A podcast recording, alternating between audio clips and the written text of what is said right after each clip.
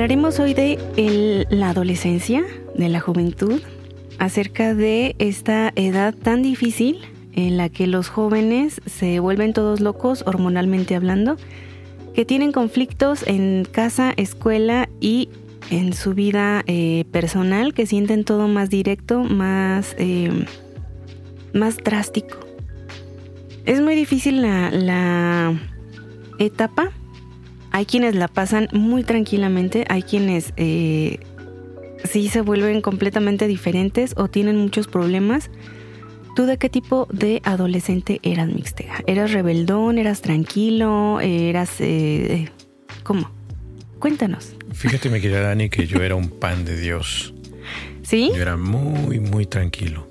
Todavía lo sigue siendo, pero así eras así, o sea, como ahorita, tranquilito, este, seriecito y todo eso, o si tuviste tu momento de rebeldía con alguno de tus papás. De rebeldía, no, fíjate que lo único que hice, que sí me acuerdo muchísimo, fue de que, creo que ya lo había comentado, Ani, que estábamos saliendo de la escuela primaria. Y ya sabes, cuando te juntas con mala compañía y chamacos que se sienten dueños del mundo, pues resulta que en esa escuela estaba junto a una carretera, carretera federal, y a la hora de la salida bueno, para esto mi mamá me tenía prohibido caminar cerca de la carretera. Sabes las, mamás cómo son de que se preocupan por todo, ¿no? Entonces me dijo, nunca, jamás de los amases, ni te cruces la carretera, ni nada de eso, ni camines junto a nada.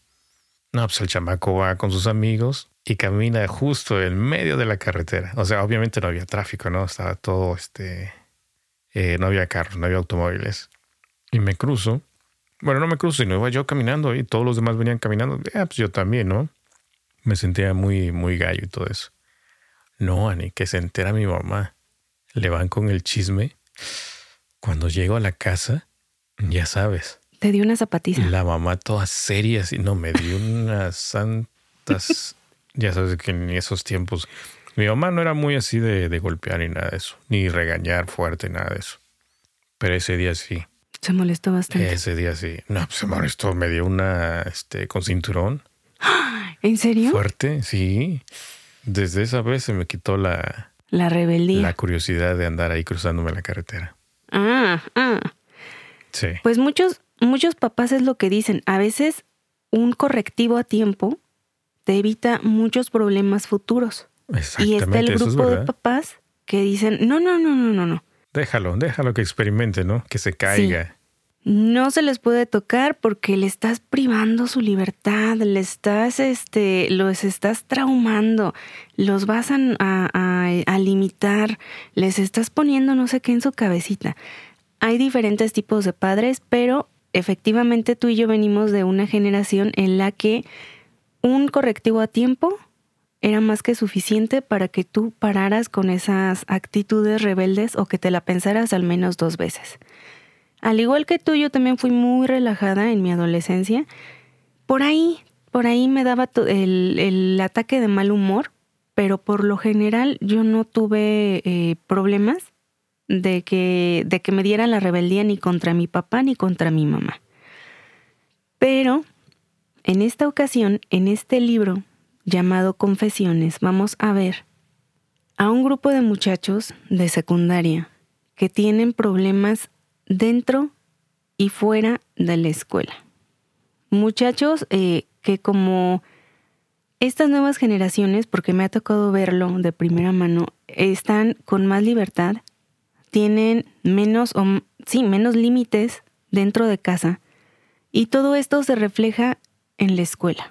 Por lo general de una forma negativa.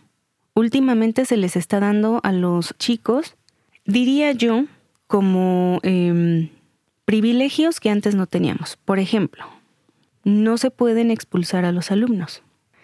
Porque al contrario, si este alumno tiene una, eh, una conducta que no va dentro de las normativas de la escuela y se les ocurre expulsarlo como castigo, los padres de familia pueden voltear la tortilla y exigir que a su hijo se le regrese e incluso pueden meter una demanda a la escuela. Entonces, Eh, con estas actitudes, los muchachos, lo que, lo, que, lo que se genera en estos muchachos es precisamente el no tener consecuencias en sus actos. Se pueden comportar de la forma en la que ellos quieran porque saben que prácticamente son intocables.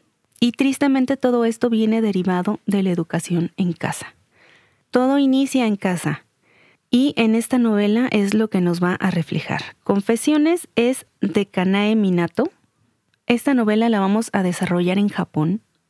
Y llega a mis manos porque la vi en una publicación en Instagram, en donde eh, dentro de, de una lista de lectura bastante grande estaba este libro.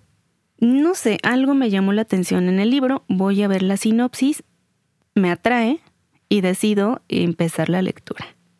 No es un libro muy grande y nuestra protagonista o uno de nuestros protagonistas va a ser precisamente una maestra, una maestra de secundaria llamada Yuko.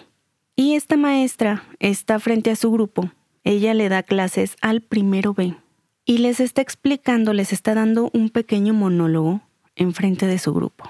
Porque fíjate que a ellos, por medio del gobierno, se les estaba dando una, un, como, pues es que no es, no es experimento, no sabría cómo decirlo. O sea, es de cuenta, el gobierno les proveía de lechitas, de cuartitos de leche o leches pequeñas, como los que salen así en las, en las películas eh, gringas, donde en la cafetería les dan su, su botecito de leche. Una lechita al día a cada alumno y se la tenían que tomar. No importaba si eran intolerantes, si no les gustaba, si tenían, o sea, fuera que fuera, ya sabes que ya en Japón son las normas así como que bien se tenían que, tomar su leche. ¿Eso también sucedía? Eso de que te. O eso ya era otra cosa, lo de la leche.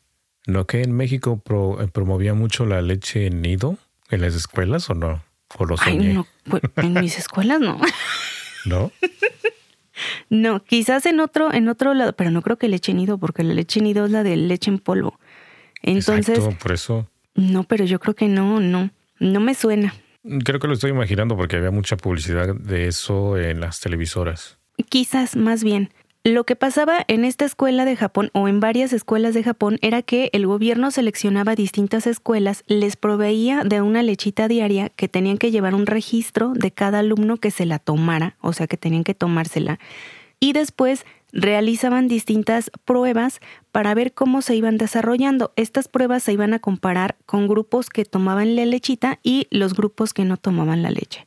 Esto para ver cómo influía en el crecimiento y el desarrollo intelectual de los muchachos. Es decir, les realizaban tanto pruebas intelectuales como pruebas físicas para ver si era beneficio, eh, este, mm, si les traía algún beneficio o no el consumir la leche. Y la maestra les está diciendo todo esto. Ella les eh, hace cuenta que las lechitas tenían, cada leche tenía el nombre del alumno. Y después se recogían todos los envases, o sea, los vacíos, los dejaban, no los tiraban en la basura, los dejaban allí en una bandeja. Y después se comprobaba que todas estuvieran vacías. O sea, no había trampa, nada de que a mí no me gusta la leche, yo no consumo, este, a mí no me dan o me hace daño. No, todos parejos. La maestra les está diciendo, como monólogo, repito, que ella va a dejar la institución, va a dejar la escuela, va a dejar de, va a dejar de ser su maestra. Les explica que ella es eh, joven, que se retira no tanto porque quiera, sino por un, digamos, eh, grupo de circunstancias que hacen que ya no se sienta tan cómoda en su profesión. Una de sus alumnas levanta la mano y le pregunta eh, que si es debido a los sucesos de, de, como la tragedia, ¿no? Que le ha sucedido. Y ella le dice que sí, que en parte es debido a esa tragedia. Les explica, dice, yo creo que ya todos lo saben, pero les comento, hace un mes falleció mi hija de nombre Manami. Manami tenía solamente cuatro añitos de edad y era el amor de la vida de la maestra Yuko. Les empieza a decir que a, partir de que ella pierde a su hija, eh, pues su vida cambia drásticamente, ya no se siente capaz de realizar las labores como docente y que eh, como que quiere hablarles o dejarles ese discurso de despedida. Les explica que ella se casó, o más bien se iba a casar de muy joven. Les empieza a contar su vida, o sea, ella está hablando, o sea, así inicia el libro. Por un momento me desesperé, Mixtega, porque al inicio del libro es eh, esta narración en primera persona. Entonces, no entendía muy bien hacia dónde iba con esto de las leches y con esto de que no importaba si les gustaba o no, sino que la tenían que tomar. Y después pasa a este momento de la despedida, en donde explica la tragedia de la pérdida de su hija y después se pone a contarles acerca de su vida. Les dice que ella desde muy joven encontró a, su pareja, a su alma gemela, y se comprometieron. Ya sabes que eh, al momento de comprometerte y todo esto se realizan exámenes físicos para ver que los novios estén en óptimas condiciones de salud. Y tristemente el novio da positivo para VIH. Les cuenta que su prometido mm, vagamente les da a entender quién es, porque es un personaje famoso dentro de esa ciudad, porque él, digamos que tuvo un revés en su vida. él tomó muy malas decisiones en su momento, eh, se va a como a vivir el mundo de tipo mochilista, sí, de viaje de mochila o así, viaja por distintos lugares, este, eh, no tiene una vida muy honorable que digamos, se mete con quien quiere y debido a todo esto adquiere el VIH. Mucho tiempo después, él retoma su vida, él eh, se hace cargo de su vida y decide cambiar para bien. Deja atrás todos sus vicios, porque era muy vicioso, deja atrás todos sus vicios y empieza a cambiar y se se transforma a sí mismo y se convierte, digamos, en una especie de maestro. Se hace popular entre las personas porque ayuda a todos los que puede. Entonces les empieza a platicar eh, acerca de, eso, de su prometido, acerca de que a raíz de que descubren que tiene el SIDA, el, el matrimonio, digamos que se rompe, porque ella, ella lo amaba tanto que le dice, no me importa, yo me voy a casar contigo, yo quiero estar contigo el tiempo que te quede, el tiempo que, que como que tengamos juntos, lo quiero disfrutar contigo. Y él le dice que no, porque para ese momento ella ya está embarazada. Entonces, o sea, imagínate, a pesar del miedo de saber que puede estar contagiada, a saber del miedo, a pesar del miedo de saber que quizás su bebé puede estar contagiado, le dice eso, yo me voy a quedar contigo. Y él le dice que no porque en Japón hay mucha discriminación sobre todo a madres solteras sí, pero en mayor medida a las personas contagiadas de SIDA. Le dice a Yuko, si yo me caso contigo, voy a condenar a nuestra familia a ser señalada, a ser discriminada y a que no te traten como una persona normal. No puedo hacerte eso. Prefiero, pues ahora sí, el menor de los males, es decir, que quedes tú como madre soltera, pero que no estés como manchada de mi reputación de mi enfermedad. Así es como se rompe este, este compromiso, a pesar del amor de ellos dos. Eh, era lo mejor mantenerse separados. Ella se hace los respectivos análisis y sale negativa. Cuando su bebé nace, también se dan cuenta de que no, no, no se contagió, de que las dos son sanas. Y a partir de entonces, ella lleva una vida de madre soltera, se esfuerza, consigue este trabajo y su hija entra a la escuela. Por razones eh, de como de logística de horarios y demás. Ella tenía que llevarse a la niña cuando, o sea, de cuenta, salía de su escuela y la tenía que llevar a la secundaria. Y en la secundaria se esperaba la niña un par de horas hasta que su mamá salía y de ahí se iban juntas a casa. En ese par de horas en, en los que estaba en la escuela, la niña jugaba, la niña eh, exploraba distintos lugares de la secundaria y también jugaba con algunos eh, alumnos, con algunos alumnos y alumnas de su mamá. Era una niña inteligente, era una niña feliz y una niña inocente. De pronto, un día, salen de una reunión los maestros y no la encuentran. Empiezan a llamar a, Manami y no pueden dar con ella. Los maestros inician una búsqueda, algunos alumnos se suman a esta búsqueda y la encuentran ahogada en la alberca de la escuela, en la piscina de la escuela. Esta piscina se cerraba durante las épocas de, eh, invierno, donde hacía demasiado frío, cerraban la piscina, pero eh, haz de cuenta que había un espacio en donde ella podía entrar, la niña, un espacio pequeño donde la niña se colaba para irle eh, a dar de comer a un perrito de una vecina de la escuela.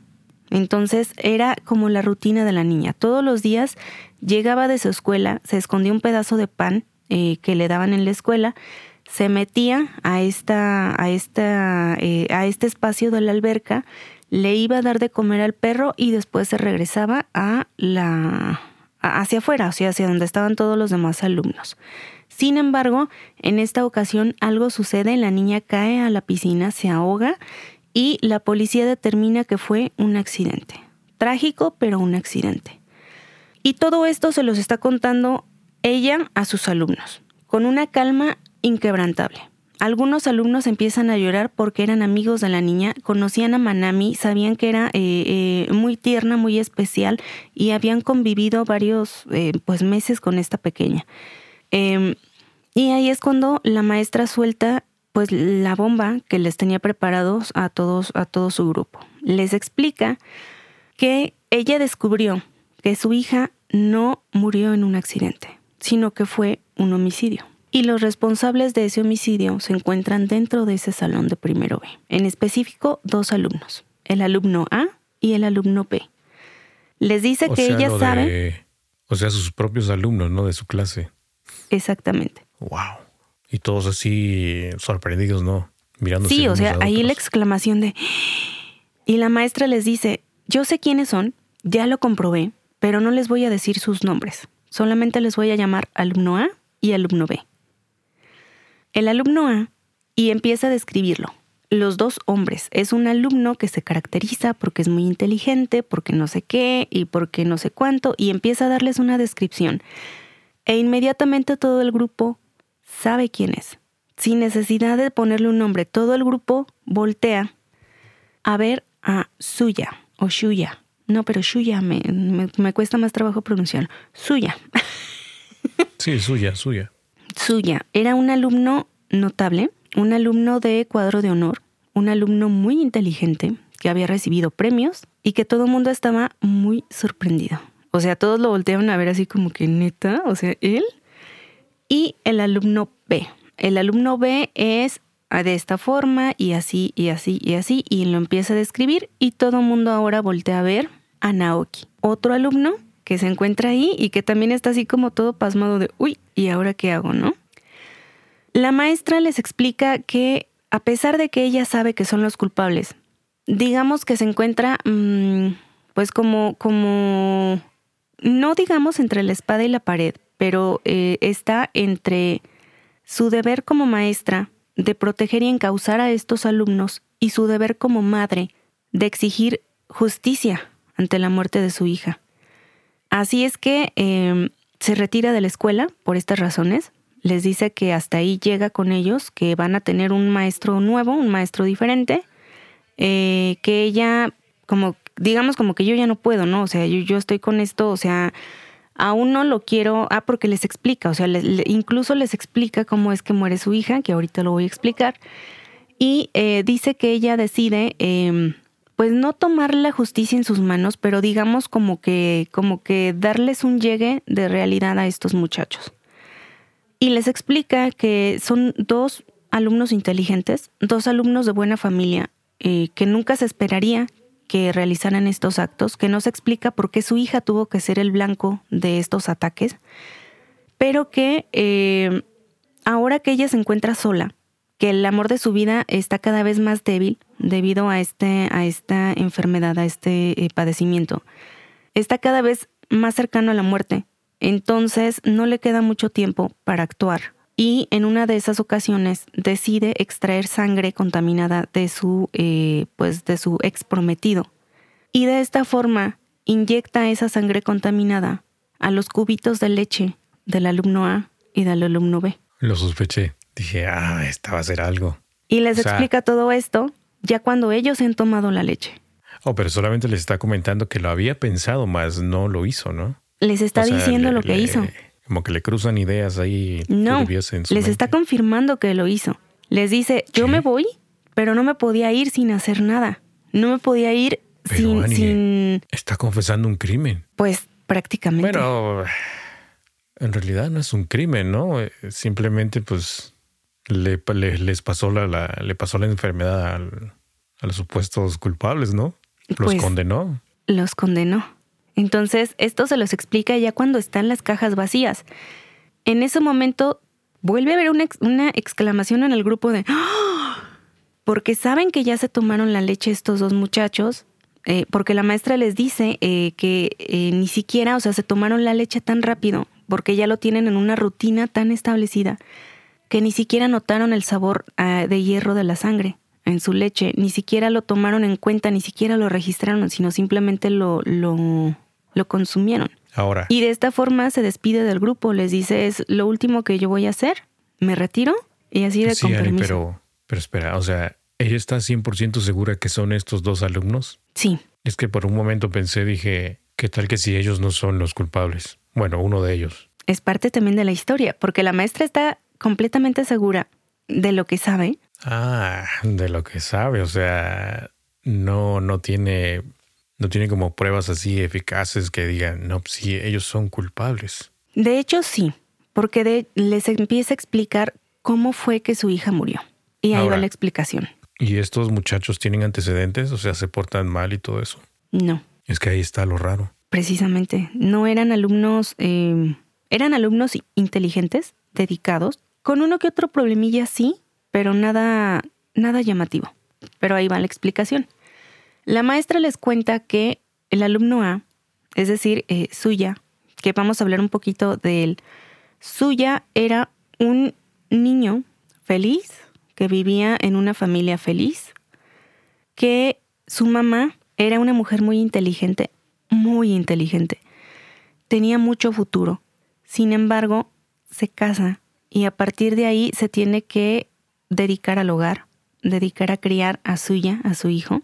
Y digamos que eso en su momento no le pesa, sino más adelante empieza a ver que no es feliz, que no está realizada como profesional, como profesionista, que lo que ella quiere es estar en un laboratorio, en una un- universidad dedicada a inventar cosas, dedicada a descubrir cosas y que su intelecto está siendo desperdiciado.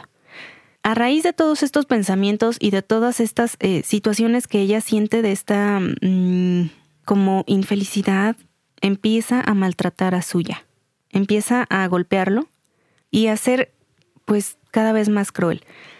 Después se arrepentía y, y le pedía perdón y le pedía disculpas y trataba de reconciliarse con él hasta que de pronto llegaba otro arranque de ira y lo volvía a golpear y así sucesivamente. Hasta que de pronto ella dice, ya basta, me voy a divorciar, pide el divorcio, eh, le dice a su hijo que se va a quedar con su papá y mientras ella pues va a ir a, a por fin a una universidad porque ya le habían ofrecido un trabajo pero que iba a regresar, que iba a regresar a verlo y a estar con él. Así es que, eh, pues él, él, todavía niño, se queda con esa idea de mi mamá se va, pero va va a volver por mí, me quiere, a pesar de todo me quiere. Y esta señora se va, entra a, precisamente a un laboratorio y empieza a realizar su vida de investigadora, como tanto quería, y pues a tener éxito, a, a ser importante, a ser mm, reconocida como esa mujer de, de gran intelecto, pero nunca cumple su promesa, Mix, nunca regresa por suya, nunca llama, nunca contesta, nunca, nunca aparece. Es como si de pronto se hubiera desvanecido, como si ser mamá ya no le importara nada y solamente quedara su vida profesional. Su papá se casa de nuevo. Eh, en un primer momento la madrastra lo trata bien, pero después embaraza. Y digamos que ahí pasa a ser un poquito como el estorbo, ¿no? Como el, como el, eh, el hijo incómodo. Y no encontraba su lugar, porque no se sentía cómodo en la casa nueva de su papá con su familia nueva. Y eh, por lo general se, se recluía, se iba a la casa de su, de su abuela, una casa vacía, en donde le acondicionaron un cuartito para que él estuviera ahí, porque el bebé lloraba mucho, entonces para él era mejor eh, que estuviera en un lugar solamente para él. O sea, imagínate un niño de primero de secundaria viviendo completamente solo porque no encontraba un lugar en su familia, porque había sido abandonado por su mamá y porque a pesar de que era sumamente brillante en clases, eh, no era feliz. Así es que Suya empieza a tener ideas, empieza a tener inventos, empieza a realizarlos, a llevarlos a cabo, hasta que eh, hace un invento de un, un dispositivo como que daba toques y este dispositivo lo presenta a un concurso y en este concurso gana. El, el, creo que no gana el primer lugar, pero gana un lugar. Y él piensa que con esto va a llamar la atención de su mamá, porque le están sacando fotos, porque va a salir en publicaciones, porque lo van a mencionar en distintos lados. Y él dice eso, o sea, si logro ser lo suficientemente, em, como llamar la atención lo suficientemente eh, acá para que mi mamá me, me llame, para que mi mamá regrese o para que mi mamá se acuerde simplemente que estoy vivo. Por eso hacía estos, estas participaciones en concursos y demás con esa esperanza de que su mamá por fin lo volteara a ver. Este es el alumno A, es decir, suya, como les repito, un alumno muy inteligente. Y por otro lado tenemos la situación de Naoki. Naoki era el, eh, como el niño de mami de la casa, era el menor de la familia. Eh, sus hermanas mayores ya se habían casado o estaban pues ya con una vida hecha eh, el papá trabajaba, mamá se dedicaba al hogar y era muy consentidora con su hijo. Incluso pasantona, era eh, tal cual, o sea, sobreprotectora. Eh, Naoki no, no tenía muchas amistades, era más bien retraído y tuvo un pequeño incidente porque él se mete a jugar tenis, pero como era de los principiantes, pues digamos que no le ponen mucha atención, lo ponen a hacer ejercicios que él no quiere, lo ponen a, hacer este, a correr y demás, luego le ponen a un compañero que él no quiere. Todo esto va derivando en diferentes situaciones hasta que eh, pues tiene un problema, un problema con las autoridades. Se manda a llamar a su maestra, en este caso a la maestra Yuko, pero por normativas de la escuela, cuando un alumno varón tenía algún problema, no se mandaba llamar a su maestra, aunque ella fuera la encargada del grupo, se mandaba llamar a un maestro hombre. Y si una alumna mujer tenía algún problema, se mandaba llamar a una maestra mujer. Para que no hubiera ningún malentendido, para que no hubiera nada de nada, ni de un lado ni de otro. Ni problemas, ni malentendidos, ni nada. Cuando este, eh, este joven Naoki tiene este problema, él espera que su maestra vaya por él, pero se desilusiona bastante cuando ve que no, que llega el maestro de otra clase y no se explica por qué, porque nadie le dice por qué, no le explican esa normativa, hasta que la maestra lo comenta cuando se está despidiendo. En su monólogo de despedida es cuando le dice, o sea, yo no fui, yo recibí tu mensaje, pero yo no pude ir por las reglas de la escuela, por eso acudió mi compañero. Después de esto, eh, Naoki empieza a tener como, como, eh, como ese resentimiento hacia la maestra, empieza eh, a sentirse pues incomprendido y demás dentro de la escuela.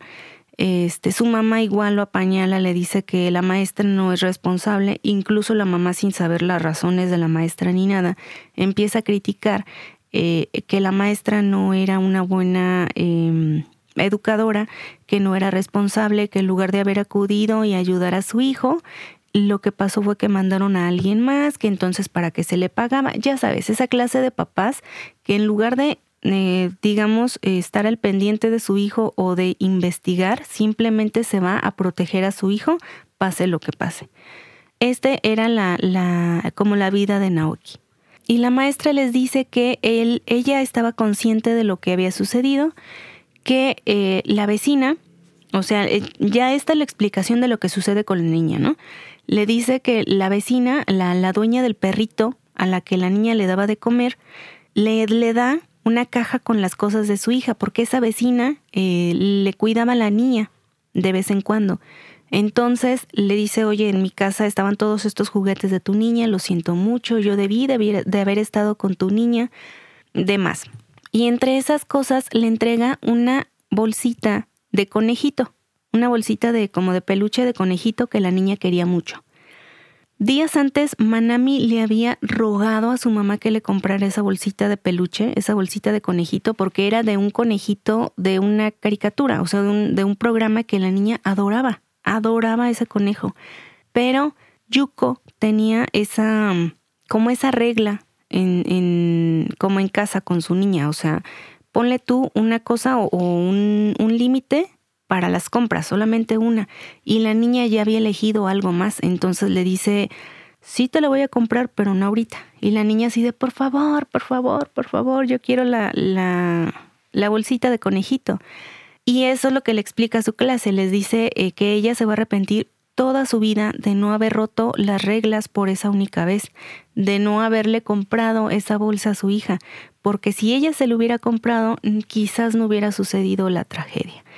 Eh, mientras ella está en el centro comercial tratando de, de, pues de educar a su hija en que no le iba a comprar ese, esa bolsita por más que hiciera berrinche, mm, se da cuenta de que Naoki, Naoki la está viendo y se da cuenta de que él, él, él está echándose todo el chisme, de que la niña quiere la bolsa pero que no se la van a comprar. Los días pasan y estos dos alumnos, Suya y Naoki, se empiezan a ser amigos, o al menos empiezan a platicar un poco más, empiezan a darse cuenta que por ahí tienen una, una que otra cosa en común y empiezan a pasar más tiempo juntos. Suya eh, ve que no, no, da resultado todas estas situaciones con su mamá, por más premios que, que gane, por más eh, lugares que pueda subir, eh, no pasa nada, su mamá simplemente no aparece. Así es que decide hacer algo más drástico. Decide modificar ese, ese aparatito que daba toques, darle mayor potencia y de esta forma causarle daño a alguien. Así como que dice, si por las buenas no le llamo la atención a mi mamá, entonces va a ser por las malas. Ya salí en las noticias de que gané un premio, de que soy muy inteligente, de que soy un inventor a mi corta edad. Entonces no dio resultado, ahora vamos por lo negativo. ¿Qué pasaría si de pronto se diera cuenta de que su hijo es un asesino? Quizás así me llame eh, o venga o se presente o sepa que todavía estoy vivo. Ese era el pensamiento de este muchacho. Así que empieza a desarrollar un plan, empieza a modificar su invento para poderle dar más, más potencia a este, a este aparatito. Y una vez que lo logra, ah, porque incluso él había abierto una página mixtega, había abierto una página en donde iba subiendo sus inventos, igual con la esperanza de que, de que su mamá lo, lo checara y lo viera, pero no sucedía. Lo que sucedió es que muchos muchachos empezaron a entrar a su página por, digamos, por engaños o por pantallazo, porque eh, este suya decía que em, como que, como que tenía mala reputación el muchacho, de que mataba animales, de que los torturaba y demás, pero era mentira. Él solito se crea esa imagen igual para llamar la atención. Entonces, todos estos compañeros entraban a su página para ver si tenía nuevos videos, entrecomillado, de supuestas eh, agresiones hacia los animales o de los nuevos inventos que tenía y demás, pero en sí la página se hizo simplemente para atraer a su mamá. Y como les digo, desarrolla este aparatito, le sube la potencia y una vez que lo tiene, empieza a platicarle su plan a Naoki. Y Naoki está totalmente de acuerdo y le dice, ¿qué te parece si lo pruebas con la hija de la maestra Yuko? Porque yo estoy muy enojado de que no me, no me haya hecho caso, de que no haya ido por mí cuando yo necesité ayuda, a pesar de que él sabía que no de que él no sabía que la maestra no podía ir. Y señala a Manami, a la pequeña de cuatro años y le dice, es más, yo vi que la niña quería una bolsita de conejito, puede ser que metas ahí el aparatito y el momento de abrirlo, la descarga eléctrica eh, pues acabe con la niña. Y así es como arman este plan para acabar con la vida de Manami. Compran la bolsita de conejito, adaptan este, este aparatito de descarga, de como de electroshock, a la bolsita, saben que la niña le va a dar de comer al perro y la esperan y cuando de pronto aparecen, eh, la niña pues está recelosa. Eh, ellos le explican que son alumnos de su mamá y de pronto sacan la bolsita y le dicen, mira, tu mamá te lo manda, eh, te lo regala, te lo manda de, de, porque estaba cercano al 14 de febrero, te lo manda del Día de la Amistad, del Día del Amor y es para ti. La niña está emocionada, está totalmente emocionada toma la bolsita, se la ponen ellos, la toma y al momento de abrirlo, la niña cae al suelo. Ok, pero eh, ¿en dónde estaban? ¿En dónde se encontraban? ¿En el lugar ese donde iban a. donde, ella iba a darle de comer al perrito? Ajá, a un lado de la piscina. O sea, no cae en la piscina, sino ya... No cae en la piscina. Luego ellos la avientan, me imagino. Ahí es donde la maestra es una pausa y es lo que dice, o sea, mi hija no cayó en la piscina, porque mi hija no murió de la descarga eléctrica. La descarga la dejó fuera de, sentido, sí, pero no acabó con ella. Mi hija sí murió, ahogada. Ajá. Y esto fue una sorpresa para suya porque él no, no se esperaba, o sea, él estaba completamente seguro de que había matado a la niña. Pero en ese momento suya se va. Lo que él piensa es que su compañero toma el cadáver de la niña y lo avienta a la alberca. Pero no, o sea, él, él estaba como contento por ese crédito de por fin maté a alguien. En algún momento la policía se va a dar cuenta, me va a capturar y cuando salga en los noticieros mi mamá se va a dar cuenta. O sea, él estaba, él estaba preparado para entregarse. Y de pronto la maestra le dice eso. O sea, primero le da el, golpazo de te acabas de tomar un cuartito de leche contaminada con sangre eh, de VIH. Y después le, le, le da este segundo golpe en donde le dice, tú no mataste a mi hija. La dejaste inconsciente, sí, pero no la mataste. Quien la mató fue Naoki, o sea, el alumno B.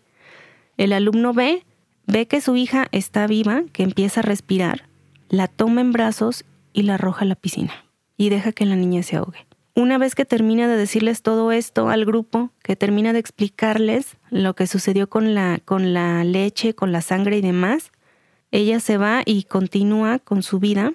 Llega un maestro nuevo. De esto nadie dijo nada. O sea, de cuenta, tenían un grupo, un grupo en el celular, y llega un mensaje, un mensaje de un, número anónimo, y donde decía, si alguno de ustedes cuenta lo que acaba de suceder, se va a convertir en el alumno C. O sea, imagínate.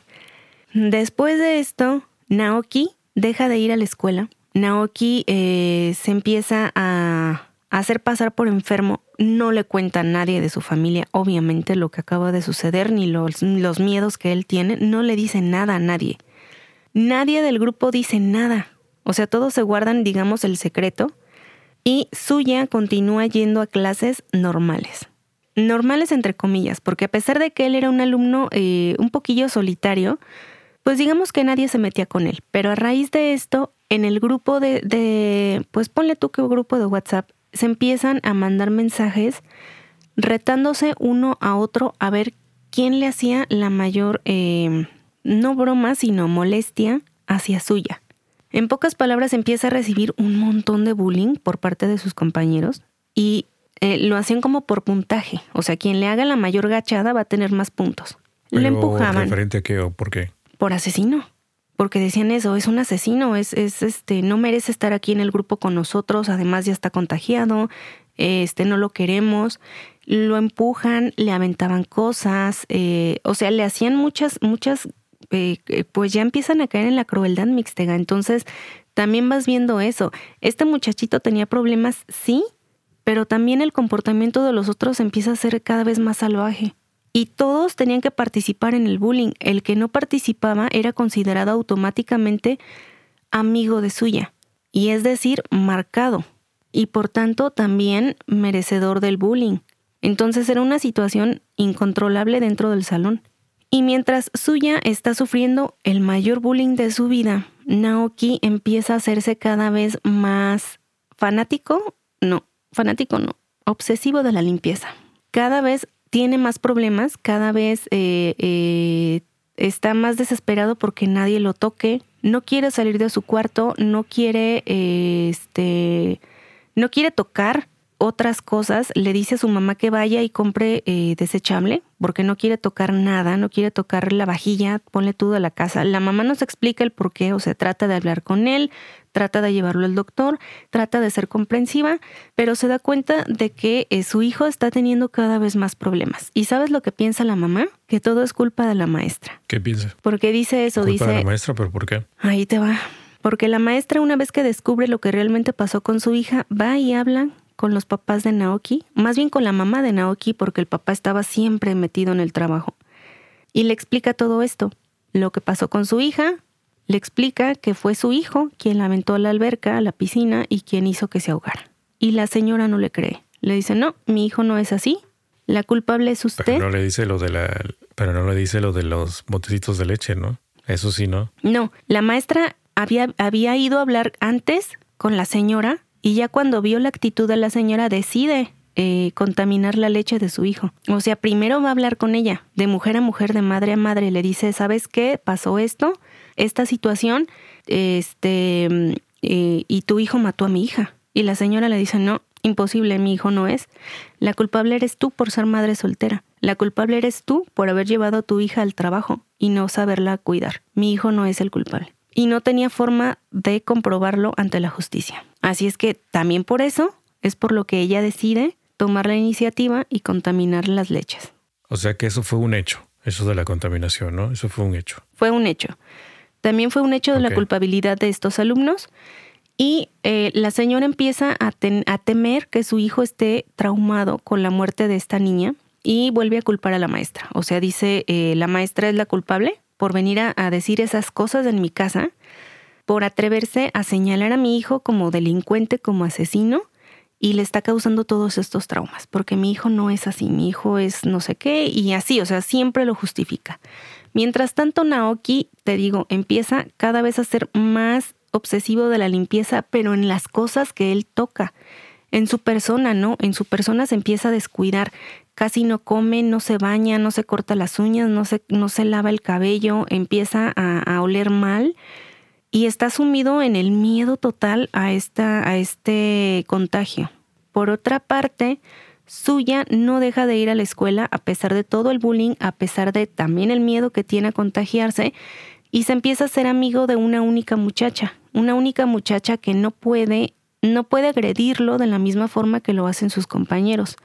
Y como ella no es capaz de agredirlo, inmediatamente la ponen como si fuera su amiga y también empiezan a molestarla a ella. El nuevo maestro no se da cuenta de muchas cosas que están sucediendo, sabe que hay un alumno que no se está presentando a clases, pero no puede hacer nada, porque normativas de la escuela, sino esperar hasta que el muchachito se decida y regrese a clases por sí solo. Lo que sí puede hacer es irlo a visitar para llevarle constantemente, para llevarle los trabajos, los apuntes y demás, para que este muchachito no se, no se atrase, para que Naoki continúe trabajando desde casa. Así es que el maestro va constantemente a esta casa y empieza a ver diferencias en el comportamiento de la señora porque el muchacho ni siquiera se digna bajar del, del cuarto, no sale del cuarto.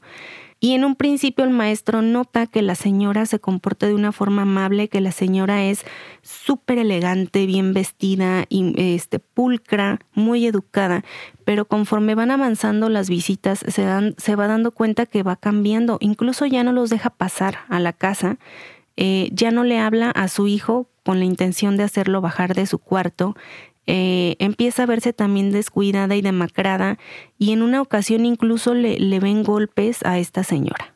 Ani, pues qué difícil situación, ¿eh? Qué difícil situación. Por un momento pensé que la maestra sabía ya, no sé, de alguna forma como el, el, comportamiento de los, bueno, obviamente ya sabía el comportamiento de los alumnos, de cómo eran ellos, ¿no? Pero por un momento pensé que eso de la contaminación había solamente, lo había dicho por decirlo, para ver cómo reaccionaba, ¿no? Y que, digamos, que el juicio final fuese con los alumnos. O sea, que los alumnos tomaran ese, ese papel protagónico y que atacaran a estos chamacos. O sea, por ser jóvenes rebeldes, lo que sea, ¿no? Pues todo puede suceder. Por un momento lo pensé así, pero no, no, no, no. Tú me aseguraste que, que, que ella los infectó. Sí, ella les dice eso, yo los inyecté, o sea, la leche estaba contaminada. Si ustedes no notaron el sabor, pues fue su problema, ¿no? Pero o sea, de que estaba contaminada, estaba contaminada. Pero eso lo pudo haber dicho nada más porque sí. Y a lo mejor no. O sea, para que la conciencia de los chamacos estuviera ahí el, ah, pues estoy contaminado, ¿no? De todos modos, ellos no se podían realizar la prueba para saber si estaban o no contagiados inmediatamente. Pues Debían dejar de pasar semanas semanas. O sea, imagínate. Bueno, aparte también. Imagínate la tortura psicológica durante esas semanas. A eso me refiero de que ella los está torturando de esa manera. Ese, ese, fue el castigo de ellos. Pero también ponte en el lado de, la, de, de ella como madre. O sea, si alguien le hiciera algo a tu hijo, ¿hasta dónde llegarías tú? Como para exigir esa venganza, esa justicia que nadie más te va a dar. Porque ya hablaste con los padres y no pasó nada. No puedes ir con la justicia porque no tienes todas las pruebas. y porque ellos obviamente lo van a negar o porque puede ser que, que simplemente no les hagan nada por las leyes, precisamente las leyes.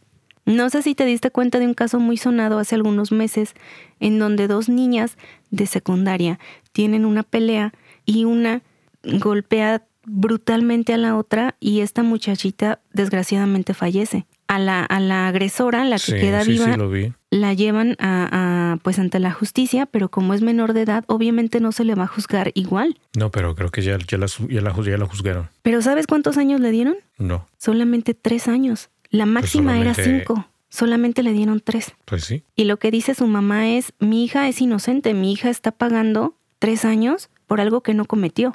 O sea, la mamá sigue. Pero si ahí están los videos. Exactamente, a, eso voy, a eso voy. Tiene las pruebas y de todos modos la señora sigue insistiendo en que su hija es inocente y que está en la en este pues reclusorio injustamente, cuando su hija fue culpable de la muerte de otra muchacha. Entonces, a eso voy, la justicia la justicia es muy inexacta. La justicia y este mundo está totalmente loco, Ani. Muy loco. Entonces también ponte en el lado de la maestra. ¿Qué haces? O sea, es la razón de vivir de, o sea, es, es, todo tu hija. Y también es, es como parte del, del amor de tu vida que también se está muriendo y parte tuya. O sea, ya no vas a volver a, a, tener otro hijo. Entonces, el, también la situación está muy así, pero lo que desespera mucho es la actitud de los padres, tanto de Naoki como de Suya. Uno sumamente protector, como la mamá que siempre estaba, era, era mamá helicóptero, no dejaba a su hijo, siempre estaba sobre de él, lo apapachaba, lo trataba como un niño todavía. Y por otro lado tenemos a Suya, que era completamente independiente porque no había nadie que estuviera al pendiente de él, no había nadie que le, que pues que le diera cariño, que era lo que él a fin de cuentas quería, llamar la atención, estar presente para los papás. Pero pues no se podía. Eh, suya además tenía una actitud muy narcisista, Mixtega, y eso es sumamente peligroso porque él estaba totalmente convencido de que lo que hacía era lo correcto y de que no lo iban a poder atrapar a menos que él se dejara atrapar, que era precisamente su plan. Por otro lado, Naoki era totalmente egocéntrico, el único que importaba en su vida era él. Incluso cuando, cuando pide desechable, cuando le pide a su mamá que, que, no lave su ropa, que él mismo la va a lavar, eh, cuando le dice a su mamá que no lo toque, no está pensando en, en, su mamá y en su familia, está pensando en él mismo. Exacto, sí, o sea, no piensa en que podría contaminar a los demás, ¿no? O infectarlos, sino simplemente en él. Simplemente piensa, ¿sabes lo que piensa Naoki? Piensa, no puedo dejar que mis papás se contagien, porque si se llegan a contagiar, ¿Qué va a ser de mí? ¿Dónde voy a vivir? ¿Quién me va a dar dinero? ¿Quién me va a mantener? Esa era su, esa era su pensamiento, Mixtega. Eh, esa era su preocupación nada más. Sí, esa era su estúpida preocupación. no su salud, no la salud de sus padres, sino simplemente ¿y qué va a ser de mí? Voy a quedar este solo. ¿Quién, ¿Quién me va a cuidar? ¿Quién me va a alimentar? O sea, era completamente egocéntrico. Estas eran las dos personalidades de estos muchachos, personalidades peligrosas y que van escalando. después de, después de, este, de que te hice las preguntas al inicio y dijiste que espérate que te voy a comentar todavía la vida de ellos, pues ya, ya, ya sabes qué tipo de personas son. Van escalando cada vez más. Eh, voy a dejar la historia en que Suya, el narcisista, inventor, súper inteligente, Suya descubre que su mamá, su máximo, su, su ídola y lo que quieras, sí está trabajando en este laboratorio, pero descubre que esta mujer volvió a casarse y descubre que su mamá está embarazada. Sí, pues ya tiene una nueva familia. Entonces toda esa necesidad de llamar la atención. ¿Ah? No, ya sería muy extremo, ¿no? Que esté planeando matar a su medio hermano ahora pues toda esta, esta, por eso te digo, toda esta necesidad de llamar la atención de su mamá, de recuperar su amor, se empieza poco a poco a convertir en ese resentimiento de decir, ¿por qué vas a pasar tiempo con él y conmigo no? Claro, claro. Es peligroso, Mixtega. Muy peligroso. Y por el lado de Naoki vamos a tener que sus obsesiones van cada vez peor hasta que de pronto la policía es requerida en la casa de este, de este muchacho porque hubo un incidente y alguien fallece. Alguien fallece en la casa del segundo alumno. En la casa de Naoki, sí, del alumno B. Eh, pues vamos a decir, la mamá fallece. Sí, pues era lo más lógico. La mamá fallece, la policía se lleva a, Naoki para interrogarlo. No, pero ahora qué va a hacer él, porque él estaba muy preocupado de ahora qué, qué me va a mantener, ¿no? Exactamente. Pero no habla, él no quiere declarar nada. Pero en esta familia tenían la tradición de escribir en diarios. Entonces la hermana mayor encuentra los diarios de su mamá y de su hermano. Y por el lado de suya vamos a dejarlo ahí en que descubre que su mamá está embarazada, en que empieza a tener este resentimiento y en que ha pasado ya tiempo, han pasado semanas y suya se realiza esta prueba para saber si está contagiado o no. Ahí vamos a dejar esta novela, esta historia. Sí tiene, este, pues ya lo ven, su carguita de drama, bastante drama. Es una historia que se lee rápido y que te pone a pensar muchísimas cosas sobre la educación, tanto en casa como en la escuela de los alumnos de estas generaciones y de cómo se están educando o cómo están dejando de educar a estos muchachos. La verdad sí, la verdad sí, ha, cambiado muchísimo, ¿no? Entonces sí, sí hay muy buenas enseñanzas en este libro, por lo que puedo notar. Y es que te pone a pensar totalmente, o sea, dices, ¿Qué, clase de personas están, se están educando? ¿Qué clase de personas se están preparando? Puros androides van, van a quedar en este mundo. Pues cada vez menos, pues sí, cada vez con menos humanidad. No sé, falta de valores. Te pone, te pone muy, muy, este, en este mood de, de estar Sí, te pone a pensar, reflexionar, ¿no? Exacto, muy reflexivo, sí pones a, hacer comparaciones de, tu tiempo con los tiempos de ahora, imagino. Sí. En mis tiempos, Ani, no en mis tiempos. Exactamente. Uy, y sobre todo en las culturas. Sí, sí, sí, más en la cultura anglosajona. Es un poquito más. Y en la cultura mexicana, o sea, estamos acostumbrados a eso. O sea, en casa la mamá se respeta. Sí, bastante, si no la chancla voladora, ya sabes. Exactamente, tu correctivo a tiempo, porque sabes que, o sea, puedes hacer tu berrincha, puedes estar lo que quieras, pero mamá es mamá, se respeta, punto. Y este libro es, eh, fíjate que tuvo una adaptación al cine. No me digas. Así es. Porque no me dijiste. Eh, ¿Mm? No me digas porque no me dijiste. No te dije. Pero incluso esta, esta película representó a Japón en los Oscar. ¿Fue intencional que no me comentaste la película o se te olvidó? es que luego no pones atención a lo que digo. Es que yo me acuerdo que me dijiste, mira, este libro que está muy bueno y todo, y yo lo anduve buscando y te dije que lo iba a buscar en audiolibro, luego este, creo que me lo pasaste en libro digital. Te lo pasé, sí. Pero nunca me mencionaste una película. Ay, hasta calor me está dando de toda esta discusión, de todo. Pude, pude haberla visto, Ani. De toda esta indignación. Es que no sé en dónde esté. Honestamente no busqué la película ahí está, ya ves. No busqué la película, o sea, nada más me quedé con esto de, la voy a buscar, pero se me pasó el tiempo, encontré una serie, me puse a verla, se me pasó y demás, y ya no. O sea, hice otras cosas y ya no me dediqué a buscar la película. Pero sí estaría interesante verla. Ahora, rápidamente, Mixtega, tienes tres segundos para contestar. ¿Me permites dar un spoiler final de este libro? Sí, pues ya, ya dale, o sea. No me dijiste de la película. O sea que no vas a leer el libro. Espera, nada más estoy viendo, buscando información ahorita sobre la película. Me salió una de Confessions, pero es una película de drama misterio. No sé si es esa. No, se dice que es dirigida por Tetsuya Nakashima. Ah, entonces estoy buscando algo totalmente distinto. Ok. Sí, pues sí, sí, sí. Habiéndote un mini spoiler. No, spoiler total. Sí, porque la, la, vez pasada no, no hicimos y te quedaste con las ganas. Sí, ya tengo muchos, este, muchos programas que me quedo con sí, dale, dale. Eh, entonces, a partir de ahora vamos con spoiler final, ¿ok?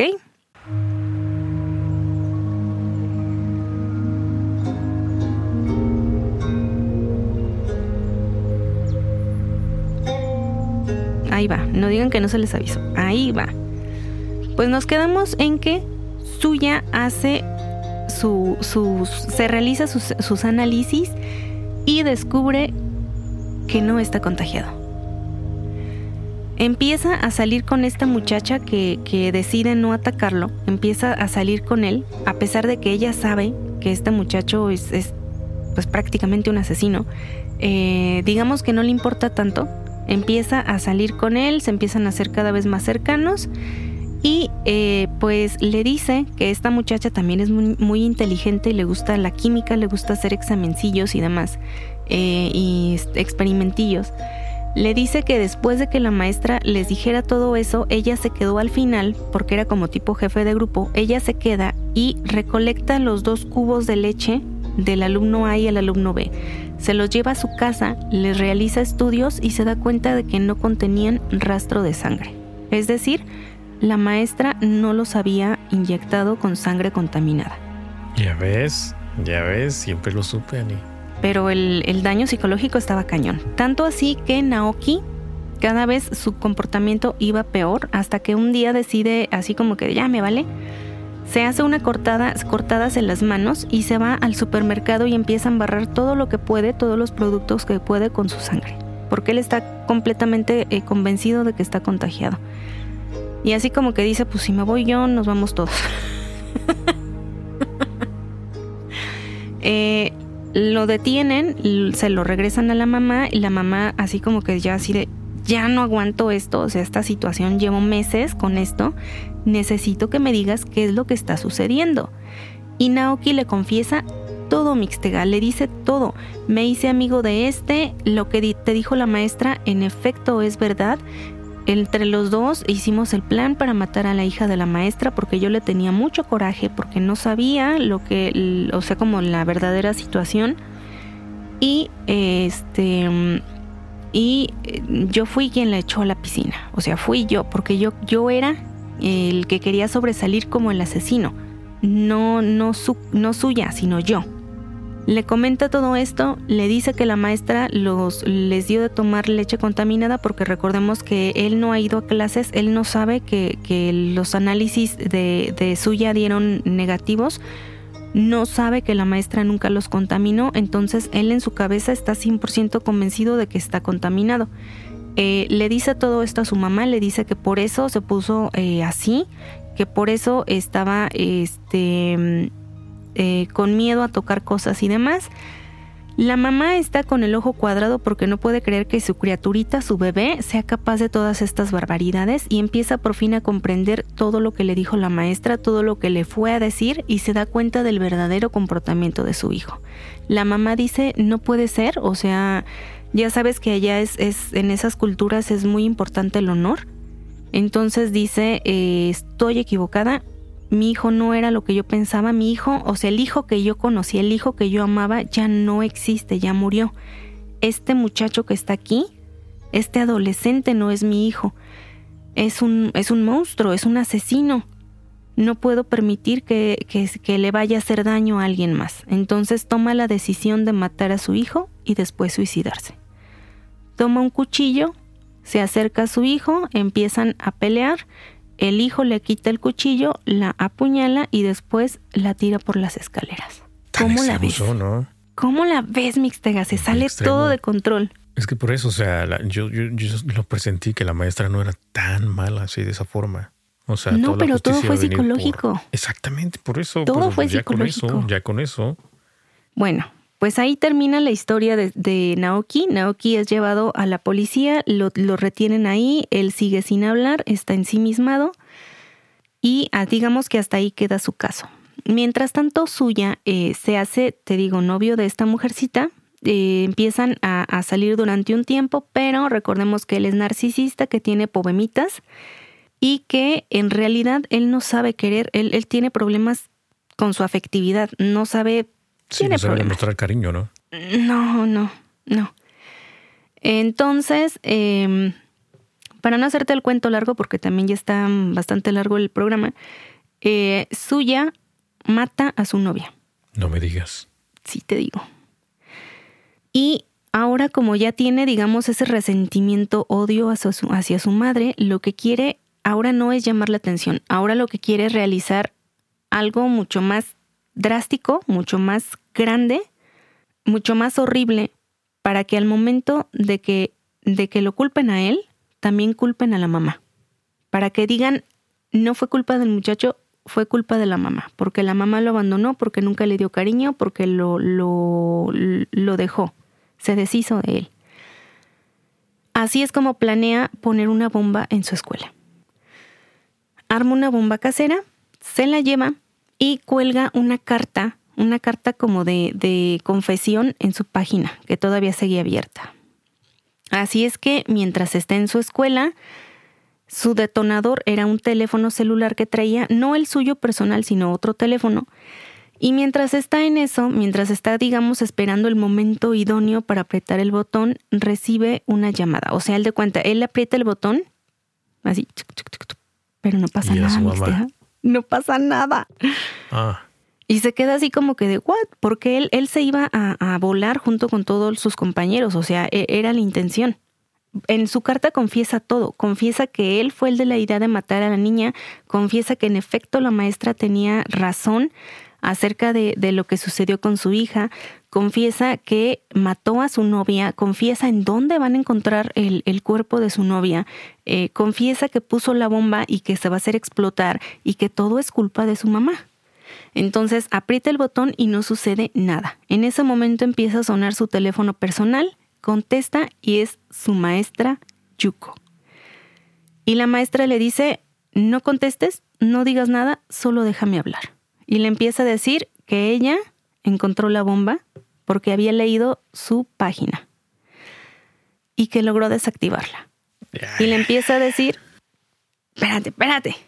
Le empieza a decir que está muy triste por la muerte de la novia, que hasta cierto punto se culpa pero ya no, ya no tiene nada que perder. Su prometido eh, o su novio, el amor de su vida, ya murió. Ahora se encuentra totalmente sola en este mundo, ya no, ya no tiene nada por qué detenerse. Eh, ella estaba dispuesta a contaminarlos, pero su novio lo impide. Su novio le dice que no lo haga porque eh, sabe que todo va a ser, digamos, como en como que ella se iba a culpar mucho de, lo, de la situación. Le dicen, no, no, no te hagas esto, no te conviertas en esta persona, no los contamines. Él fue, o sea, ella sí estaba completamente eh, eh, dispuesta a hacerlo, pero él la detiene. Ahora que él ya no está, ya no hay nada, ya no hay nadie que la pueda detener. Entonces le, le empieza a explicar todo eso.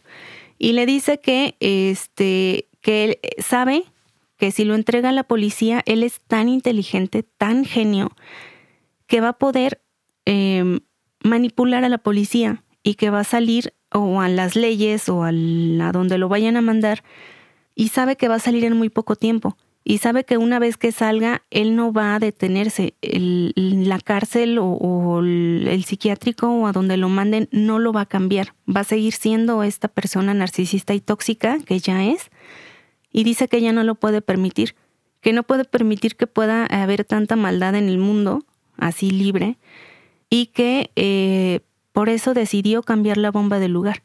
Y que él es tan bueno que hizo una bomba muy potente, una bomba que destruyó casi por completo el edificio, que explotó al momento en el que él hizo clic, pero que ella cambió la bomba de ubicación y la puso en el laboratorio de su mamá. Pero ¿cómo, cómo sabía la, la maestra dónde era el laboratorio de la mamá?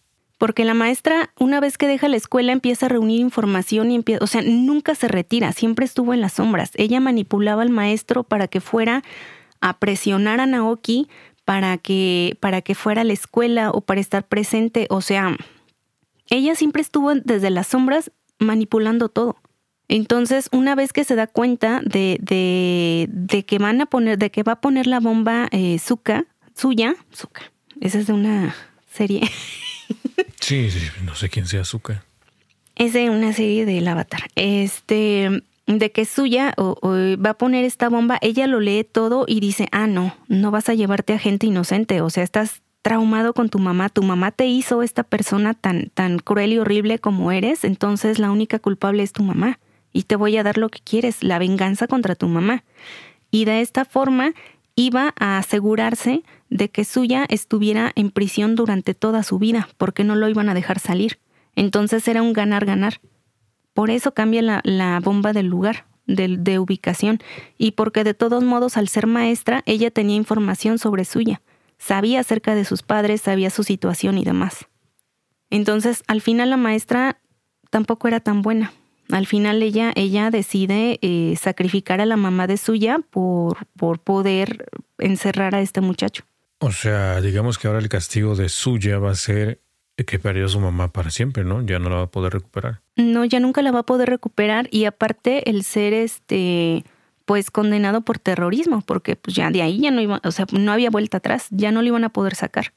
Porque una cosa es amenazar con una bomba y otra cosa muy distinta es precisamente hacerla explotar, porque entiendo yo o quiero entender que en esta parte no solamente se lleva a la mamá, sino que también hay mm, varias víctimas más, porque dice, o sea, tu bomba fue tan poderosa, tan buena, tan bien hecha, que no solo, no solo acabó con esa parte del edificio, sino con gran parte del edificio. Chales, pero ahí la maestra también se pasó, ¿no? O sea, ¿para qué pues fue a poner la bomba ahí? por eso es lo que te digo, al final no era tan buena. Al final te das cuenta de eso, todos podemos ser malos, sí, o sea, hasta dónde te, hasta dónde te lleva a, pues el dolor, la pérdida y las ganas de vengarte. Ani, deja de leer esas cosas ya.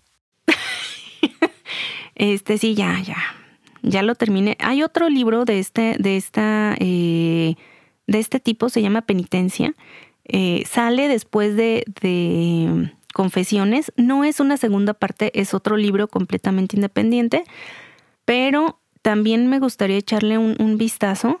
Eh, de este libro también hubo una miniserie, entonces eh, pues como que vale la pena echarle un ojo, echarle este, un ojito a otros autores, a otras culturas y también pues este rato de reflexión. Muy bien, Ani, muy bien. Excelente lectura. Pues ahí está este libro que se llama Confesiones y que fíjate que estuve buscando ahí en la película y no, está, difícil conseguirla. ¿eh? Sí, no sale, no aparece. O sea, rapidísimo me metí ahí a investigar y no, no, no, no, no está para verla en streaming. Debe estar por ahí en otros lugares prohibidos, pero no sé. sí, va a ser este mucho, mucho, mucho riesgo andar buscándola. Sí, me imagino. Bueno, eh, pues mínimo, bueno, para quien lo pueda encontrar, pero mínimo tenemos la historia, la historia original, el libro. Y eh, pues para quien guste de este tipo de, novelas más eh, dramaticonas y todo, eh, pues aquí está esta, esta recomendación. Muy bien, Ani. Bueno, pues sería todo entonces por este episodio. Gracias por la sintonía. ¿Algunas reflexiones por ahí más o sería todo? No, sería todo. esperemos la semana que viene traer otra historia diferente. Y pues nada, lean. Ya casi se acaba el año. Terminen su reto lector. Sí se puede. Ándale, sí. Sería padre que nos manden por ahí algunas capturas de cuántos libros llevan. O si ya cumplieron su reto también, su reto final de año. Bueno, mientras el año todavía no se acaba, seguimos haciendo más recomendaciones de lecturas. Así que nos pasamos a despedir y nos escuchamos la próxima semana con otro episodio más de Mentes Literales. Ani. Next. Chai. Chai. No seas mala, ni no seas mala. ¿Quieres leche? Sin comentarios.